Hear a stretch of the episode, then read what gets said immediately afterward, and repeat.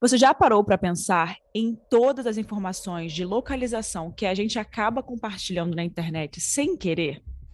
E você controla os seus passeios, os seus check-ins que você faz online, suas viagens. Você já esteve em algum lugar que achou tão interessante e que aí não resistiu a fazer ali uma foto, postar nos stories, colocar a localização? Então, cuidado que a gente pode estar sendo observado. Todo mundo aqui. E aí, pessoal, tudo bem? Como é que vocês estão? Por aqui tá tudo certo. E hoje, mais uma quarta-feira, estamos aqui com mais um Casos Reais para você. Eu já quero começar falando que muita gente já deve ter assistido a série You, que ficou muito famosa na Netflix ano passado e acabaram comparando muito essa série com esse caso que a gente está trazendo aqui hoje, mas a gente procurou aí essas informações e a gente viu essas teorias aí, que era inspirado nessa série, que esse seria o caso, né, que de fato teria dado origem a essa série. Mas é importante a gente dizer aqui que apesar de todas essas teorias aí que criaram, não tem nada com comprovado de fato que essa, esse caso teria inspirado a série. Na verdade, esse caso pode ter sido um dos milhares, milhões de stalkers que eles usaram como inspiração para escrever a história de Joe, né? Para quem assistiu a série, é o protagonista. Então nós fomos pesquisar o que, que a criadora da série disse em relação a isso. Para quem não sabe, essa série da Netflix é uma adaptação de um livro do mesmo nome da Caroline Kepnes. A autora realmente admitiu que ela não focou em nenhum caso específico, mas ela queria que a obra abordasse as histórias de stalkers das redes sociais que acabam indo longe demais. Ela acredita que no mundo de hoje que a gente vive, muitas pessoas não estão muito distantes de Joe, que é o protagonista. E a gente tem realmente como comprovar isso com o caso de hoje. Mas antes da gente começar o caso essa semana, você já sabe, né? Vai lá e segue a gente no Instagram. O arroba do nosso Instagram é Casos Reais Oficial. E tem também o meu, que é Érica com K Mirandas, com S no final. E lá a gente posta todas as novidades que vão. Vocês vão saber das coisas bem antes do que a gente traz aqui. Também tá vindo uma novidade aí muito legal, que eu quero muito em breve poder compartilhar com vocês. Então fica de olho lá no meu Instagram que a gente está sempre conversando por lá. E também me manda uma indicação de caso que você queira ver aqui. Mas antes de você falar de qualquer caso, dá uma checada se você realmente escutou todos os episódios aqui do Casos Reais, para você não indicar um caso que já tenha, porque a gente tem muito caso aqui. A gente tem mais de 80. Então, provavelmente um caso que você queira já deve ter ido ao ar, tá bom? Então, agora vamos parar de falar. Esse é o caso da Molly McLaurin.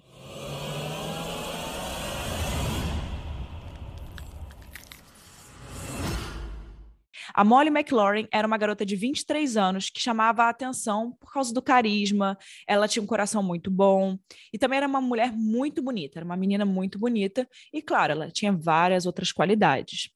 Os amigos mais próximos dela e os parentes costumavam dizer que ela era uma pessoa feliz, super dedicada também no que ela fazia e estava sempre de bom humor, com muito com um sorriso sempre no rosto. Ela era filha de Joanne e Doug McLaurin e tinha uma relação muito próxima dos seus pais. A Molly chegou a sofrer de distúrbios alimentares um pouco mais nova ali na adolescência, mas ela deixou essa, esse passado para trás e estava a caminho de ter um diploma, de se formar no curso de Health and Fitness, o que seria um pouquinho ali de saúde, condicionamento ou talvez até é, educação física para gente, né, como a gente conhece aqui no Brasil. Então ela já estava no segundo ano da faculdade quando tudo isso aconteceu. A Molly estava numa fase de vida muito focada. Ela era uma pessoa muito focada nessa fase de vida. Ela queria muito conseguir o diploma, se formar e começar a trabalhar na, na área. Então, ela já estava se curando dessa questão de transtorno alimentar, inclusive isso deve ter feito com que ela se gostasse muito desse mundo de health, né, de saúde, enfim, porque ela teve problemas nessa área.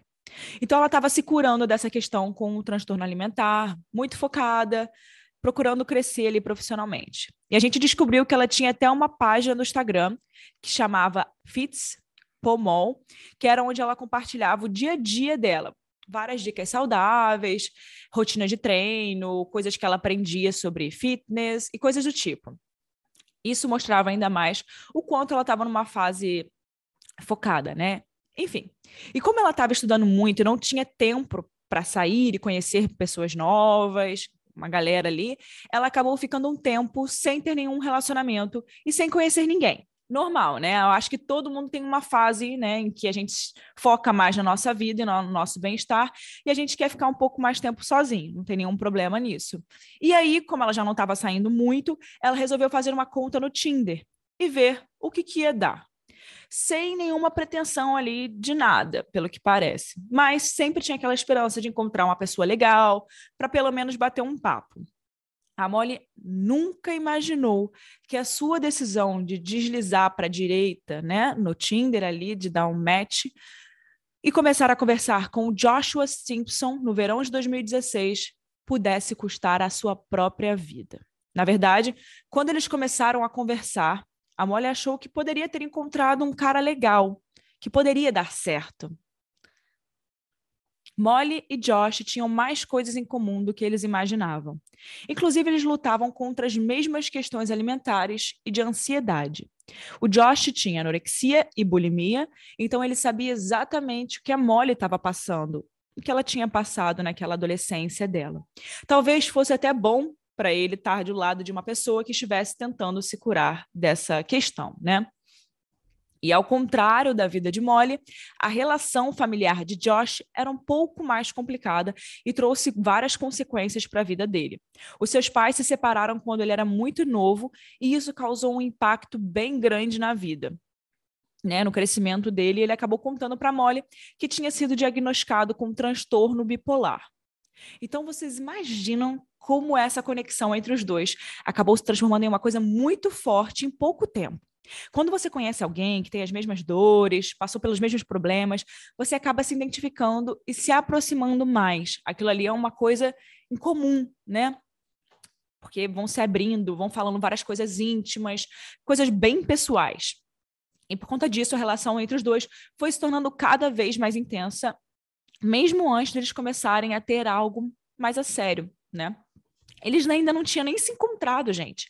E eles estavam trocando mensagens toda hora. Tava indo tudo muito bem, até que a Molly resolveu contar para a mãe dela que ela tinha conhecido uma pessoa no Tinder. E, gente, tem que contar mesmo, tá? Ainda mais nessa situação onde ela já estava conhecendo a pessoa muito bem. Então, tem que contar mesmo. Agora, você imagina, né? Você está conhecendo uma pessoa super empolgada, sente que essa pessoa é especial e que está tudo indo bem até que você resolve compartilhar isso com a sua mãe, e é óbvio que ela vai ficar feliz por você. Mas ela também vai se preocupar com algumas coisas que para gente às vezes parece boba naquela, naquele momento, né? E foi exatamente isso que aconteceu. Quando a Molly contou para a mãe que estava conhecendo melhor essa pessoa, que essa pessoa também tinha os mesmos problemas, né, que ela tinha tido, a mãe dela ficou com dois pés atrás, assim, ela ficou, hum, não sei se isso é muito bom. E ela estava certa, né? Ela logo imaginou e pensou se aquilo talvez não pudesse trazer ainda mais problemas para a vida de Molly, ao invés de ajudar. Mas mesmo assim, ela ficou feliz pela filha, né? Se a filha estava feliz, ela também estava. E na cabeça de Molly, um ajudava o outro. O tempo foi passando e já faziam três meses que a Molly e o Josh conversavam todos os dias pelas mensagens. E como eu contei para vocês, ela era uma garota muito focada e cautelosa, até porque achou melhor conversar bastante, né, com ele, três meses, antes de se encontrar pessoalmente. Então, ela fez ali aquelas coisas que a gente sempre fala para tomar cuidado, conhecer a pessoa, enfim. Ela fez isso. Então, em novembro daquele ano, eles decidiram se encontrar, se conhecer finalmente pessoalmente, né? e começar a viver ali aquelas coisas que eles estavam falando, conversando, né, tudo nas mensagens. Então, depois do primeiro encontro, eles não se desgrudaram mais. Foi literalmente um match, né, perfeito. Eles estavam sempre juntos e eram muito parecidos um com o outro. O Josh foi o primeiro namorado sério da Molly, então ele tem toda uma importância ali naquele momento da vida dela. O primeiro relacionamento sério de verdade, o primeiro amor né? Então ele tem esse peso ali na vida da Molly. E assim eles faziam, né? Dia a dia, se conhecendo e se gostando cada vez mais. Não demorou muito naquele ponto ali para que os amigos da Molly conhecessem o Josh. Sabe aqueles casais que não se desgrudam por nada, que só fazem tudo juntos?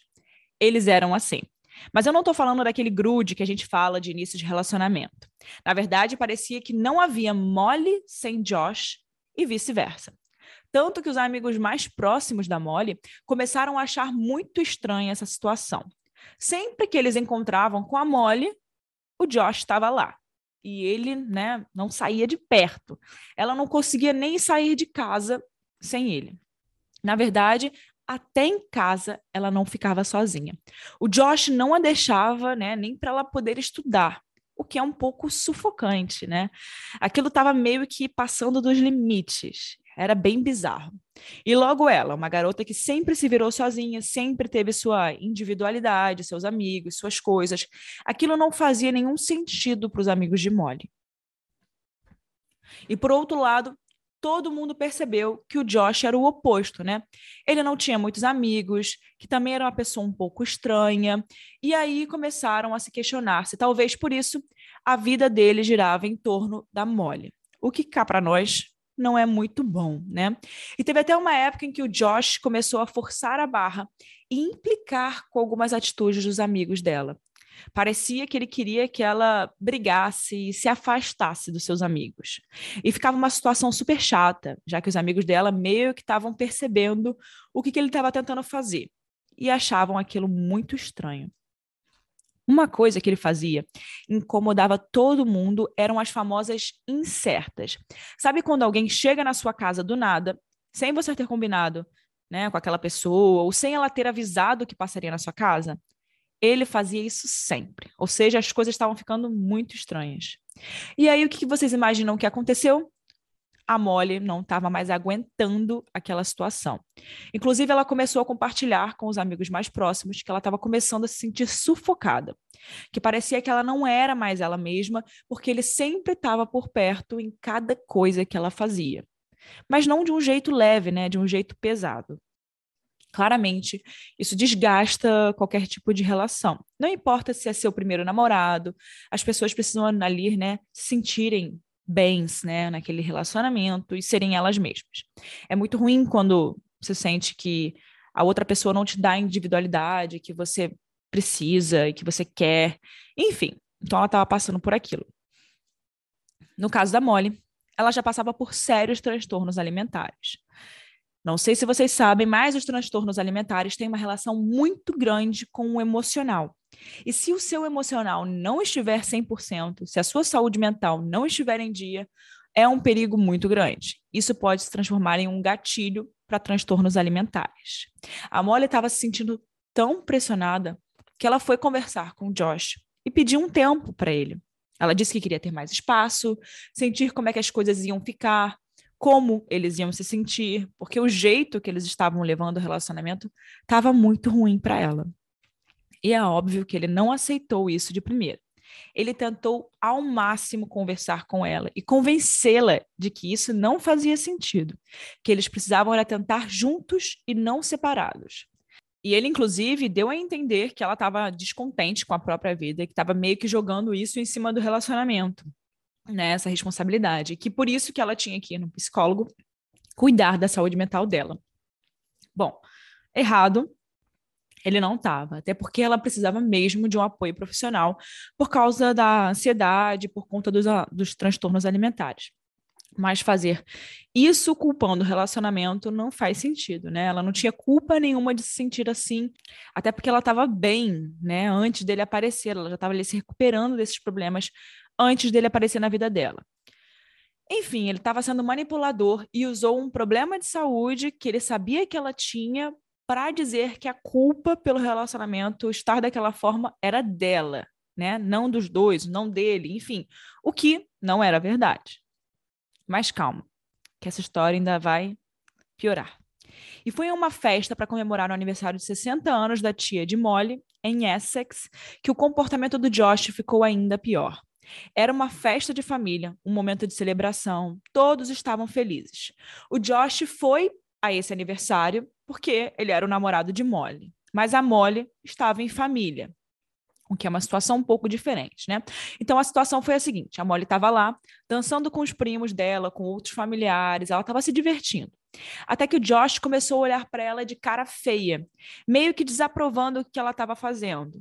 e todo mundo percebeu. A mãe da Molly, inclusive, disse algum tempo depois que ele estava olhando para ela como quem diz: Vem para cá e fica perto de mim. Eu não quero você dançando. A festa acabou e todos foram embora. Molly, Josh e seus pais voltaram para casa e cada casal foi para um quarto. Nesse momento, a mãe de Molly estava se preparando para ir para a cama e ela recebeu uma mensagem no celular. Era Molly. E essa mensagem dizia para a mãe ir até o quarto da Molly, porque o Josh estava agindo de um jeito estranho. Quando a mãe chegou, ela percebeu que os dois estavam brigando e que o Josh estava com o celular na mão, gravando tudo o que estava acontecendo. A intenção dele era gravar aquilo para usar contra a Molly depois. Assim que viu a mãe dela entrando no quarto, o Josh pediu para que ela ouvisse tudo o que a filha estava falando, meio que mostrando para Jodi, a mãe, né, que a Molly tinha feito alguma coisa de errado, acusando a filha para a própria mãe. Para vocês terem uma noção, provavelmente eles estavam ali brigando pelo que tinha acontecido na festa, né, que não era nada demais. E depois disso, a Jodi, a mãe, não tinha nenhuma dúvida, só certezas quanto ao comportamento de Josh, que ele era manipulador e perigoso. Ainda naquele dia, a Molly disse para a mãe que não aguentava mais e que precisava dar um fim naquele relacionamento era coisa certa a se fazer, né? Não dava mais para continuar. Mas tinha um problema. Mesmo tendo certeza de que esse relacionamento não fazia bem para ela, a Molly estava muito preocupada com o Josh até por saber de todas as questões que ele tinha, inclusive a bipolaridade. Então a Molly estava bem preocupada ali com a forma que ele ia se sentir quando eles terminassem, né? Então você vê, né? Mais uma vez a gente percebe como ela tinha uma personalidade boa, como ela era uma pessoa que se preocupava com o outro, né? Ela tinha empatia pelo outro mesmo sabendo que ele não a fazia bem, que ele realmente estava sendo tóxico para ela e que ele não era uma pessoa para se relacionar e que não era a pessoa certa, ela ainda se preocupava com ele, em como ele se sentia. O dia de terminar com o Josh chegou. Estava decidido. A Molly não iria esperar mais. Era uma noite, a Molly estava com os amigos e o Josh estava com ela. Claro, né? Não tinha mais Molly sem Josh, Josh sem Molly. Então ela decidiu terminar com ele perto de outras pessoas, em público, né? E eu acredito que ela tenha feito isso porque ela queria se sentir mais segura. Afinal de contas, ela não conseguia prever qual seria a reação de Josh, até porque ela achava que ele tinha um transtorno bipolar naquele ponto.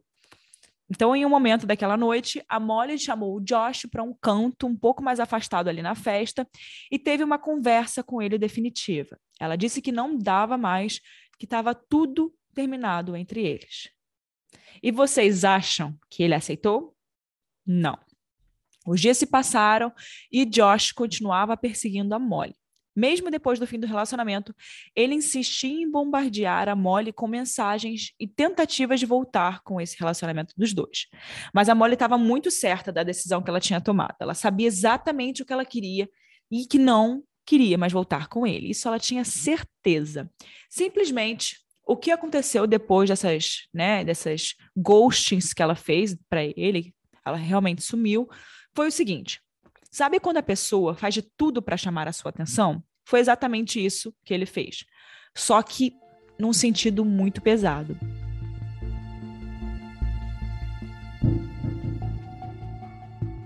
O Josh começou a fazer uma campanha de abuso nas redes sociais. Ele criava vários posts dizendo que a Molly era viciada em drogas, que ela usava cocaína e marcava os pais da Molly nesses posts. O abuso ficou acontecendo por dias e dias e dias. E Molly estava cada vez mais assustada e com medo do que poderia acontecer. Os seus pais também achavam muito perigoso tudo o que estava acontecendo. Ainda mais porque todas aquelas informações sobre ela eram falsas, né? Então eles aconselharam a Molly a ir à polícia e denunciar o Josh. Não dava mais para sustentar essa situação, né? Então foi no dia 22 de junho de 2017 que eles foram até a polícia relatar tudo o que estava acontecendo nos últimos meses. A Molly estava esperando que a polícia tomasse ali alguma providência, né? Em relação à sua segurança, uma medida protetiva, algo do tipo. Mas o que eles fizeram foi o seguinte: eles ligaram para Josh e perguntaram se ele realmente tinha feito aquilo. A polícia alertou que se as postagens continuassem ali, né, o Josh seria preso. Então, ele precisava parar com aquilo. Mas como vocês podem imaginar, não era tão simples assim, né? Na verdade, entrou por um ouvido e saiu pelo outro. E quem questionasse a Josh sobre alguma coisa, né, ouvia dele o seguinte, abre aspas, não fiz nada de errado, não fiz nada de errado. E se você acha que eu fiz, tem mais por vir. Fecha aspas. Era como se fosse uma ameaça mesmo, né? Então, naquele momento, os policiais tinham que ter, tinham que ter se metido ali no meio e colocado uma medida de restrição ali para ele não poder chegar perto dela e nem poder citar ela. Mas não foi o que fizeram, né? Os policiais verificaram os arquivos e chegaram à rápida conclusão de que ele não tinha nenhuma passagem pela polícia. Então, nesse caso, eles disseram para Molly, seus amigos e familiares bloquearem o Josh em todas as mídias sociais, todos os lugares, e denunciarem qualquer outro abuso. Então, a Molly e sua família também pediram ao Facebook duas vezes para poder investigar as postagens que ele estava fazendo, mas o Facebook respondeu dizendo que ele não quebrou nenhuma das regras da plataforma. É nada, nada diferente do que a gente espera do Facebook, né? 11 dias depois, Molly postou no Snapchat que estava saindo para jantar com amigos. Ela estava certa de que o ex-namorado não iria ver aquele post, até porque ele era bloqueado de todas as redes sociais dela, todas. Só que enquanto ela estava lá no restaurante com os amigos, ele apareceu. Do nada. Aquilo poderia ser uma simples coincidência, mas não era uma coincidência vindo do Josh. Ela sabia que não poderia ser. E depois que ele chegou, a noite não foi mais a mesma. Ela se sentiu super desconfortável e achou melhor voltar para casa mais cedo. E aí fica a pergunta: como é que ele conseguiu saber que ela estava lá, se ele era bloqueado de todas as redes sociais, né? A gente sabe que as pessoas conseguem assistir os stories, é, os posts de outra pessoa usando o perfil de outra pessoa, né? Então, o que o Josh fez, ele usou o perfil de uma outra menina, eu acho que ele estava saindo com essa menina, para poder ver as coisas da Molly. Então, essa menina conseguia ver todos os posts que a Molly fazia e a Molly nunca ia suspeitar. Inclusive, quando interrogada, essa menina que o Josh estava saindo disse que ela não viu nada de estranho nessa nesse tipo de ação que ele pediu, né, para poder entrar no perfil dela para ficar vendo coisas de uma outra mulher, da ex-namorada. E segundo essa menina que estava deixando ele ver o perfil, ela teria achado isso normal porque os jovens normalmente fazem isso, né? Pedem o Instagram, o Snapchat de um outro para poder ver quando eles não querem que a pessoa saiba quem está vendo. Enfim, ela disse que isso não parecia nada de estranho. Não seria se não fosse o Josh, né? Na manhã seguinte, que era o dia 29 de junho, ela foi para a academia treinar, mais ou menos por volta das 10 da manhã. Quando ela começou o treino dela, mais uma surpresa. O Josh simplesmente entrou na academia e começou a treinar do lado dela. Tudo indica que ele conseguiu encontrar, localizar onde a Molly estava pela rede social dessa outra mulher. Na hora que a Molly viu o Josh, ela sabia que estava correndo perigo. Então, as câmeras de segurança, nesse momento, mostraram a Molly desesperadamente pegando o celular. Ela mandou mensagem para a Amy, que era sua melhor amiga, e para a mãe, dizendo que, que, o, que o Josh estava lá, né? E ainda, movida pelo medo, a Molly resolveu ligar para a mãe e contar o que estava acontecendo. A sua mãe disse para ela ir direto para casa mas mandou tomar muito cuidado e dirigir com segurança. O que elas não sabiam, mas aquela seria a última conversa entre as duas. A Molly parou de treinar e esperou o seu ex-namorado sair para que ela pudesse ir até o carro com segurança. Ou seja, ela ficou em, na academia só esperando ele ir embora. Ela fez uma hora ali para dar tempo dele ir embora e depois ela foi até o carro dela. Nesse momento, ela enviou uma outra mensagem para aquela amiga, a Amy, dizendo, abre aspas, eu sinto que eu estou olhando por cima do ombro o tempo todo. Fecha aspas. Quando ele saiu de lá e ela se sentiu mais segura, ela decidiu ir até o carro. Mas quando ela entrou no carro, o Josh estava só esperando ali por perto para atacá-la. Isso era por volta das 11 horas, quando a Molly foi atacada com uma faca de cozinha que ele comprou em uma loja naquela mesma semana. Ele esfaqueou a Molly 75 vezes. Uma pessoa que estava passando pela rua tentou desesperadamente salvar a Molly, puxando Josh para fora do carro, mas não conseguiu. O Josh estava todo ensanguentado e a pessoa não conseguiu segurá-lo. E foi ali, no estacionamento de uma academia, que o Josh foi preso. E quando a polícia chegou, as suas primeiras palavras foram, abre aspas, ela está no carro. Eu a matei. Fecha aspas. Rapidamente as notícias se espalharam, tanto boca a boca quanto pelas redes sociais, e os amigos e familiares de Molly descobriram o que tinha acabado de acontecer antes que a, que a polícia pudesse contar para eles. O que foi muito triste. Para vocês terem uma ideia, a mãe de Molly teve que contar a notícia para o pai dela, o Doug, porque ele estava trabalhando em um barco a 160 quilômetros da costa do Senegal. Então ele estava longe e teve que lidar com isso sem ninguém por perto, recebendo a notícia pelo celular, sem nenhum familiar ou amigo junto, né? E mesmo longe, o Doug imediatamente voltou para o Reino Unido a tempo de ver, né, o funeral da filha, enfim, se despedir. E apesar de ter sido encontrado na cena do crime, cheio de sangue e com a arma do crime no carro de Molly, o Josh se declarava inocente, né, com a alegação de responsabilidade diminuída, porque ele não conseguia se lembrar de nada sobre o ataque. Essa história a gente já conhece, né, gente? Volta aí no caso do Renato Seabra, que essa história a gente já conhece, a gente já trouxe um especialista aqui para falar sobre isso, né? Enfim, eles usam essa essa alegação dizendo que não conseguem se lembrar que foi um ataque para poder tentar diminuir a pena. O caso foi a julgamento e os entes queridos de Molia tiveram que ouvir os detalhes horríveis da morte dela no tribunal. Isso tornando tudo ainda mais cruel do que era, né? Um psicólogo criminal apresentou um laudo dizendo que Josh não sofria de bipolaridade, ao contrário do que ele dizia para Molly. Durante o julgamento, as duas das suas ex-namoradas, né, de Josh, disseram ao tribunal que se sentiam ameaçadas por ele. Alexandra Dali alegou que ele costumava segui-la em clubes e tirar fotos secretas. Ele já cortou os pneus dela uma vez, quando ela estava prestes a ir sair de férias. Inclusive, ele enviou uma mensagem dizendo: abre aspas, vou voar e afogar você, fecha aspas. Essa ex-namorada, Alexandra, denunciou Josh à polícia de Staffordshire sobre essas ações em 2013, mas não foi registrado como crime. E no final, ele foi considerado culpado de assassinato e condenado a pelo menos 26 anos de prisão. O júri levou menos de quatro horas para chegar a essa conclusão. Nesse momento, o Josh ainda está na prisão, cumprindo a sua sentença. Bom, o episódio de hoje trouxe para a gente aí várias mensagens, né? A primeira delas é cuidado com o que a gente posta nas redes sociais sobre onde e com quem a gente tá, né?